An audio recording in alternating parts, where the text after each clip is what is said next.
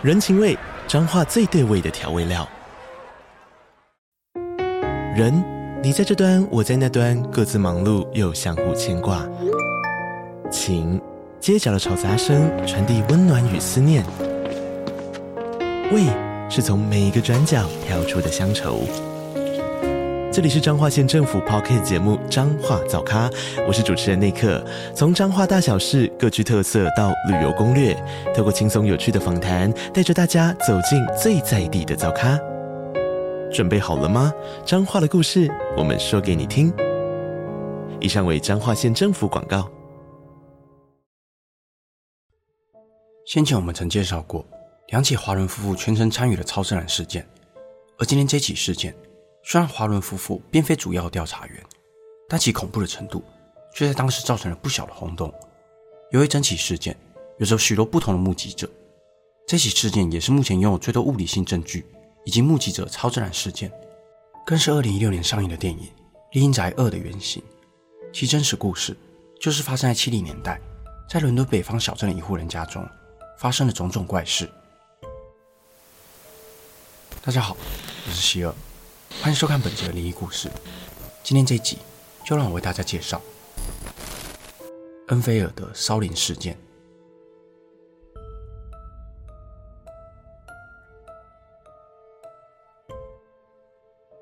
一九七七年八月三十日，伦敦的夜幕低垂，夏夜的微风吹在凉爽的街道上，在恩菲尔德镇的格林街小社区显得十分平静。佩奇作为一位单亲家庭的母亲。和他的四个孩子一起居住在格林街上的屋子里。这一天晚上，正在厨房收拾的佩吉，突然听见女儿的房里传来了巨大的声响。她擦干双手，从厨房踏上老旧的木造楼梯，一路来到女儿的房门口。佩吉一边打开女儿的房门，一边念叨着当时十二岁的玛格丽特，还有十一岁的珍妮，要他们不要再玩了，赶紧准备睡觉。但就在他打开门之后，却看见两个女儿蜷缩在房间的角落里。满脸惊恐地抱在一起，他们告诉母亲，抽屉柜正在自己移动。佩奇一面无奈地笑着，一边顺着女儿的视线望了过去。而在角落的抽屉柜，像是被无形的力量牵引一样，突然挡在了佩奇与两个女儿面前，仿佛是要将他们困在房里一样。佩奇上前想要去推开柜子，却发现自己完全推不动。过了一会儿，抽屉柜又再次自己动起来，整个房间瞬间被恐惧的氛围笼罩着。佩吉反应过来，他伸手将两个女孩从房间的角落里拉了出来，带着她们一路往下冲。母女三人跑到对面的邻居家求救，他们慌张地敲着门，告诉了邻居刚才所发生的事情。邻居的男主人维克陪着佩吉回到屋里查看，他一路走上二楼，听见墙壁里传出了敲打声，且那声音还不停地移动着，从屋子里的不同位置里传出来，一下是房间，一下是楼梯的墙壁。维克也感觉到。整栋房子正不安分地躁动着，于是他们便报了警。当警察赶来时，佩奇一家与维克正向警察说明事发的经过。而就在警察问话的过程中，两位警察也看见了一张椅子被看不见的力量所移动。众人面面相觑，却没有人知道应该如何是好。就算是亲眼目睹了这一切怪事发生的警察，却只能留下一句：“这已经超出我们警察职责范围。”随后。就离开这栋诡异的屋子。那个夜晚，佩吉与四个孩子惊魂未定，他们待在邻居家的客厅，度过了整个晚上。求助警察无果后，佩吉与孩子们还是十分的害怕。他决定拨打报纸上的电话，请求专人来替他们调查这栋屋子。佩吉拨打《每日镜报》上面的号码，接到来电的记者在听到他们的叙述之后，便立刻前来进行调查。但是从那一刻起，这栋房子。却为这些陆续到来的拜访者掀开了更多恐惧的篇章。九月十日，《每日镜报》记者来到了佩吉家，他们马上注意到佩吉脸上的恐惧。佩吉也因为过于害怕，甚至已经无法安抚他的孩子们，一家五口全身上下都透露着不安与惶恐。因此，记者们半信半疑的在房子里架起了摄影机。但过了好一阵子，依然什么事情也没有发生。记者们渐渐失去了耐心。就在他们准备收拾设备离去的时候，原本静躺在地板上的弹珠与积木突然开始移动，这些物品开始在半空中高速的飞来飞去。其中一名记者慌张拿起摄影机拍下了照片，但由于物品移动的速度太快，难以捕捉，而这现象已经超乎了常理，让记者们全都害怕退缩到墙角。他们睁大了双眼，看着这诡异的现象，并确定那些飞舞的物品，既不是来自几个孩子之手，也不是来自于佩吉，就是平白无故的在半空中移动。其中一名记者甚至被飞舞的积木击中了额头。这一切已经超过了现场所有人的认知，没有人知道究竟发生了什么事。过了一阵子，直到这些东西开始消停后，记者们便带着恐惧回到了公司，立即将那栋屋子里所发生的超自然事件发布了新闻稿。格林街房子闹鬼的事情，很快的就在地方上传了开来。记者们更找来了当时英国最大的超自然研究组织——心灵研究协会的帮忙。调查员莫里斯在听到这起怪事后，便火速的赶到了现场，看着所有目击过这起事件的人们，都深深的被这一切困扰着。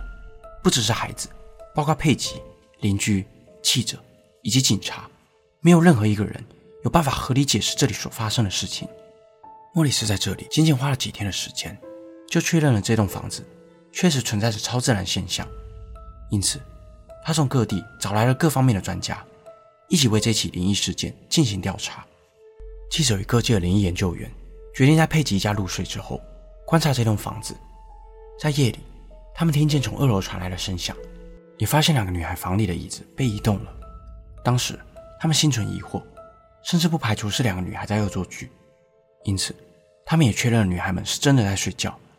不过还是有许多人认为，这整起事件都来自于佩吉的两个女儿的恶作剧。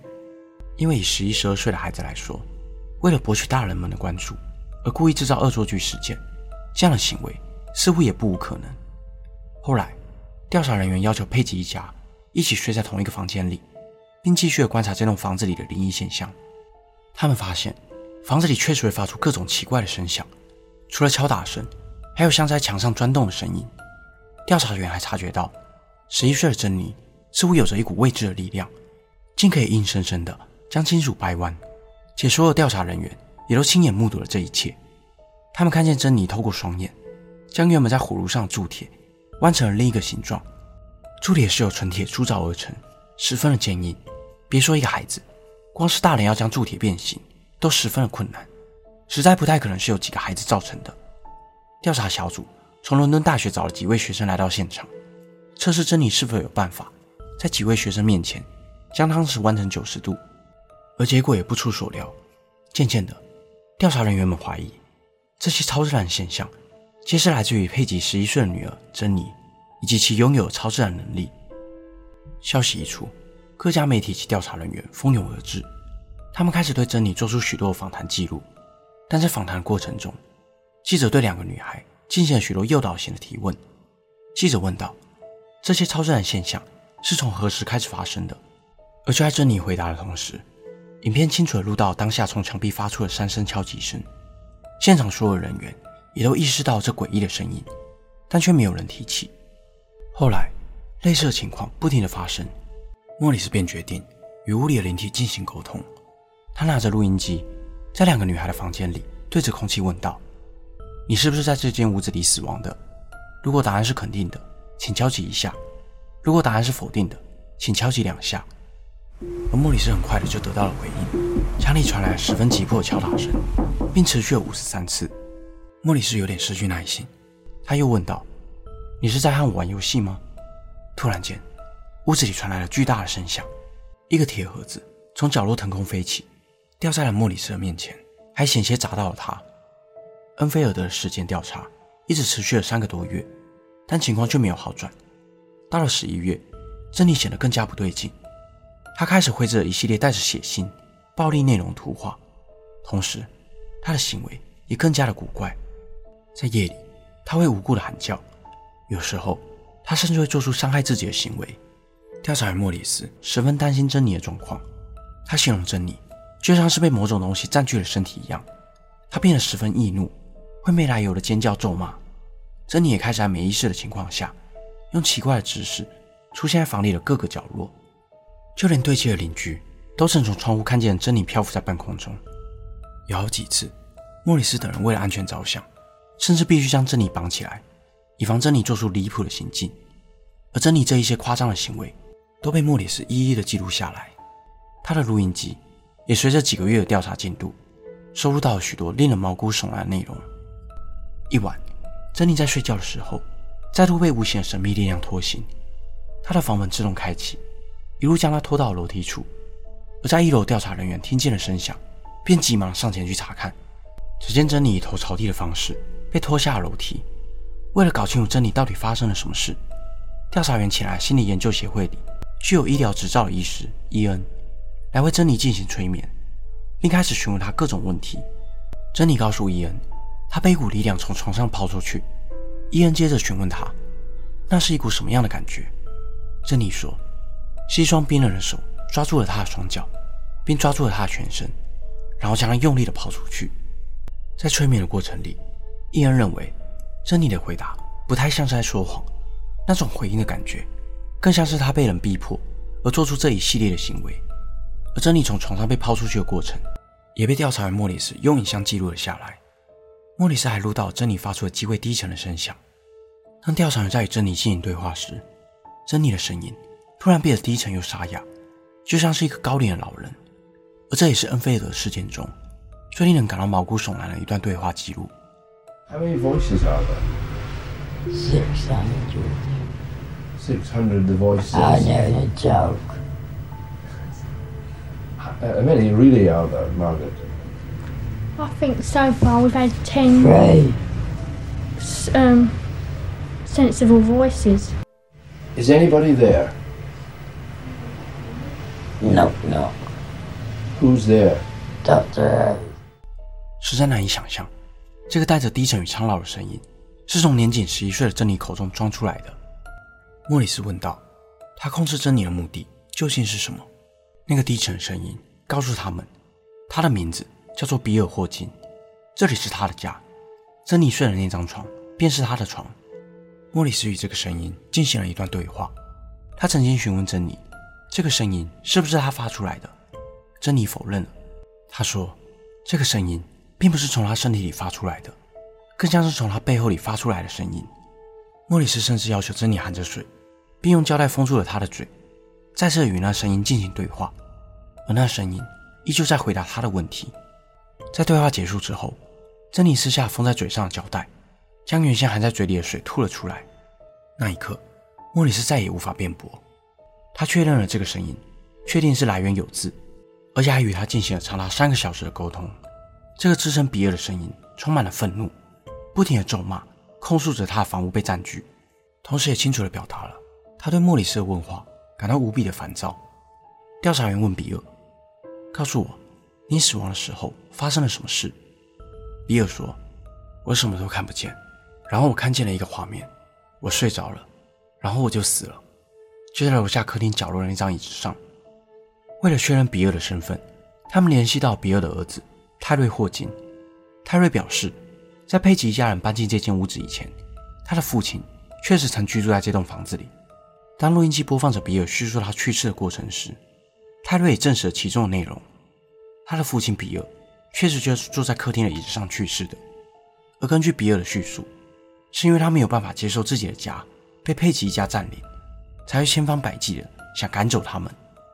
尽管恩菲尔德灵异事件中有着众多的目击者，但由于那些拍下的照片以及鬼魂比尔录音的内容都太过于离奇，因此大众对于这个案件还是有许多质疑的声浪。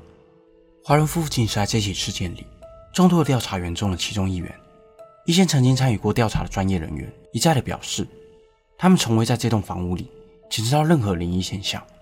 他们认为这一切都来自于孩子们的恶作剧，而那些声音。也都只是珍妮装出来的，因为这起事件的受害者是个并不富裕的单亲家庭，更有人怀疑他们是刻意经由这离奇事件来博取外界的同情与知名度，甚至认为珍妮因为父母的离异导致心理上的匮乏感，才会渴望博得大人们的关注。也有专家表示，在这样的灵异事件记录中，许多灵异事件，例如腾空飞起的物品、无端响起的声音，都有可能因为以讹传讹，经过许多人不停的讨论。而变得更加绘声绘影。这样的报道发出后，多数人会在潜意识里种下闹鬼的种子，而当类似的声响或者情况再度发生时，便会自然而然的与灵异事件联想在一起，后来的佩吉一家人在许多节目上都不停地被采访。珍妮在几次的访谈中证实了她和她的姐妹们确实曾经恶作剧了几次，不过那只是为了测试调查员莫里斯是否能分辨出真假的装的。她也补充道，整起事件中只有两趴的事情是刻意装出来的，其他恐怖的现象都是真真实实发生在他们一家身上的。而华伦夫妇也曾对此事发生，许多人因为不愿意相信这是真实的超自然现象，进一步的将华伦夫妇视为骗子。恩菲尔德灵异事件也成为了华伦夫妇所参与的事件中最具争议的一起案件。华伦夫妇曾在书中写道：“对于恩菲尔德事件感到存疑或者是不信任的人们，完全证实了这个社会正在发生着许多不人道的情形，仅是现在的人们难以想象，曾经在这栋小屋子里发生过的恐怖现象，不能完全的用影像记录。但是真的没有人愿意花时间去伪造那些照片，散播那些恐惧。”更别说花费上千个小时去伪造那些诡异的录音档。现年五十六岁的珍妮，后来也在受访时表示，虽然随着时间的推移，他们一家早已摆脱了当时那起事件所造成的创伤，但是那些难以忘怀的记忆以及亲身经历的恐惧感，到现在都一直深埋在他们的心中，永远都无法抹去。本期的内容就到这里，谢谢你看到最后。如果想看更多都市传说系列的影片，欢迎订阅我的 YouTube 频道。如果想用听的，也可以到各大 Podcast 平台上关注我。我是希尔，我们下次见。